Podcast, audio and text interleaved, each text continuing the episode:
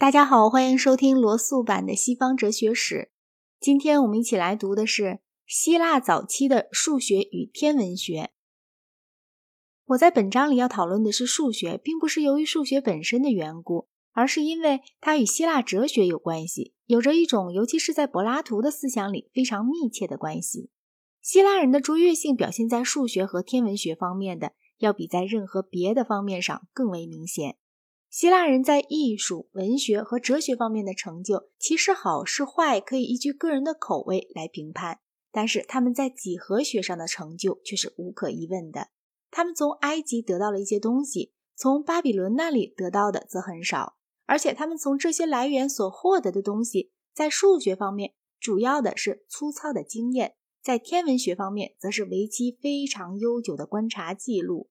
数学的证明方法则几乎是完全起源于希腊，有许多非常有趣的故事，或许并没有历史真实性，可以表明是哪些实际问题刺激了数学的研究。最早的、最简单的故事是关于泰勒斯的。传说他在埃及的时候，国王曾要他求出一个金字塔的高度，他等到太阳照出来他自己的影子的长度与他的身高相等的时候，他就去测量金字塔的影子。这个影子当然就等于金字塔的高度。据说透视定律最初是几何学家阿加塔库斯为了给伊斯奇鲁斯的戏剧画布景而加以研究的。传说是被泰勒斯所研究过的求一只船在海上的距离的问题，在很早的阶段就已经很正确的解决了。希腊几何学所关心的大问题之一，即把一个立方体增加一倍的问题。据说，是起源于某种神殿里的祭司们。神谕告诉他们说，神要一座雕像，比他们原有的那座大一倍。最初，他们只是想把原像的尺寸增加一倍，但是后来他们才认识到，结果要比原像大八倍，这比神所要求的要更费钱得多。于是，他们就派遣一个使者去见柏拉图，请教他的学员里有没有人能解决这个问题。几何学家们接受了这个问题，钻研了许多世纪，并且附带的产生出了许多可惊可叹的成果。这个问题当然也就是求二的平方根的问题。二的平方根是第一个有待发现的无理数。这一无理数是早期的毕达哥拉斯派就已经知道了的，并且还发现过种种巧妙的方法来求它的近似值。最好的方法如下：假设有两列数字，我们称之为 A 列和 B 列。每一列都从一开始，每下一步的 a 都是由已经得到的最后的 a 和 b 相加而成。下一个 b 则是由两倍的前一个 a 再加上前一个 b 而构成。这样所得到的最初六对数目就是一和一、二和三、五和七、十二和十七。二十九和四十一，七十和九十九，在每一对数目里，二 a 方减 b 方都是一或者是负一，于是 a 分之 b 就差不多是二的平方根，并且每下一步都越发的与之接近。例如，读者们将会满意的发现，七十分之九十九的平方是非常之接近于与二相等的。普罗克鲁斯描述过毕达哥拉斯。此人永远是个颇为朦胧的人物，乃是第一个把几何学当做一种学艺的人。许多权威学者，包括汤姆斯·西斯爵士在内，都相信毕达哥拉斯或许曾发现过那个以他的名字命名的定理。那个定理是说，在一个直角三角形中，弦的平方等于两夹边的平方之和。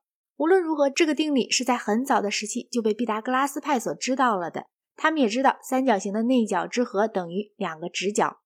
除了二的平方根之外，其他的无理数在特殊的例子里也曾被与苏格拉底同时代的狄奥多罗斯研究过，并且曾以更为普遍的方式被与柏拉图大致同时而稍早的泰阿泰德研究过。德谟克利特写过一篇关于无理数的论文，但是文章的内容我们已不大知道了。柏拉图对这个题目是深感兴趣的，他在以泰阿泰德命名的那篇对话里提到过狄奥多罗斯和泰阿泰德的作品。在法律篇中，他说过。一般人对这个题目的愚昧无知是很不光彩的，并且还暗示着他自己只开始知道它也是很晚的事情。他当然对于毕达哥拉斯派的哲学有着重要的关系。发现了无理数的重要的结果之一，就是尤多克索之发明关于比例的几何理论。在他以前，只有关于比例的算术理论。按照这种理论，如果 a 乘 b 等于 b 乘 c，则 a 比 b 就等于 c 比 d。这种借说在还没有有关无理数的几何理论时，就只能应用于有理数。然而，优多克索提出了一个不受这种限制的新借说。其构造的方式暗示了近代的分析方法。这一理论在欧几里得的书里得到了发展，并具有极大的逻辑美。尤多克索还发明了，或者是完成了穷尽法。他后来被阿基米德运用的非常成功。这种方法是对积分学的一种预见。譬如，我们可以举圆的面积问题为例：你可以内接于一个圆而做出一个正六边形，或一个正十二边形。或一个正一千边或一百万边的多边形，这样一个多边形，无论它有多少边，其面积是与圆的直径的平方成比例的。这个多边形的边越多，则它也就越接近于与圆相等。你可以证明，只要你能使这一多边形有足够多的边，它就可以使它的面积与圆面积之差小于任何预先指定的面积。无论这一预先指定的面积是多么的小，为了这个目的，就引用了阿基米德公理。这一公理多少是加以简化之后的，是说，假设有两个数量，把较大的一个平分为两半，把一半再平分为两半，如此继续下去，则最后就会得到一个数量要小于原来的两个数量中较小的那一个。换句话说，如果 a 大于 b，则 b 有某一个整数 n。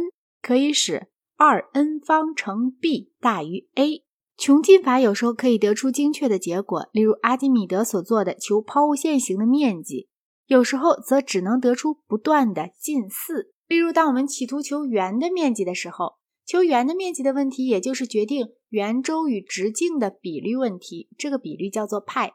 阿基米德在计算中使用了七分之二十二的近似值，他做了内接的与外切的。正九十六边形，从而证明了派小于三又七分之一，并大于三又七十一分之十。这种方法可以继续进行到任何所需要的近似程度，并且这就是任何方法在这个问题上所能尽的一切能事了。使用内接的与外切多边形以求派的近似值，应该上溯到苏格拉底同时代的人安提丰。欧几里得当我年轻的时候，他还是唯一被公认的。学统几何学教科书，约当公元前三百年，即当亚历山大和亚里士多德死后不久的几年，生活于亚历山大港。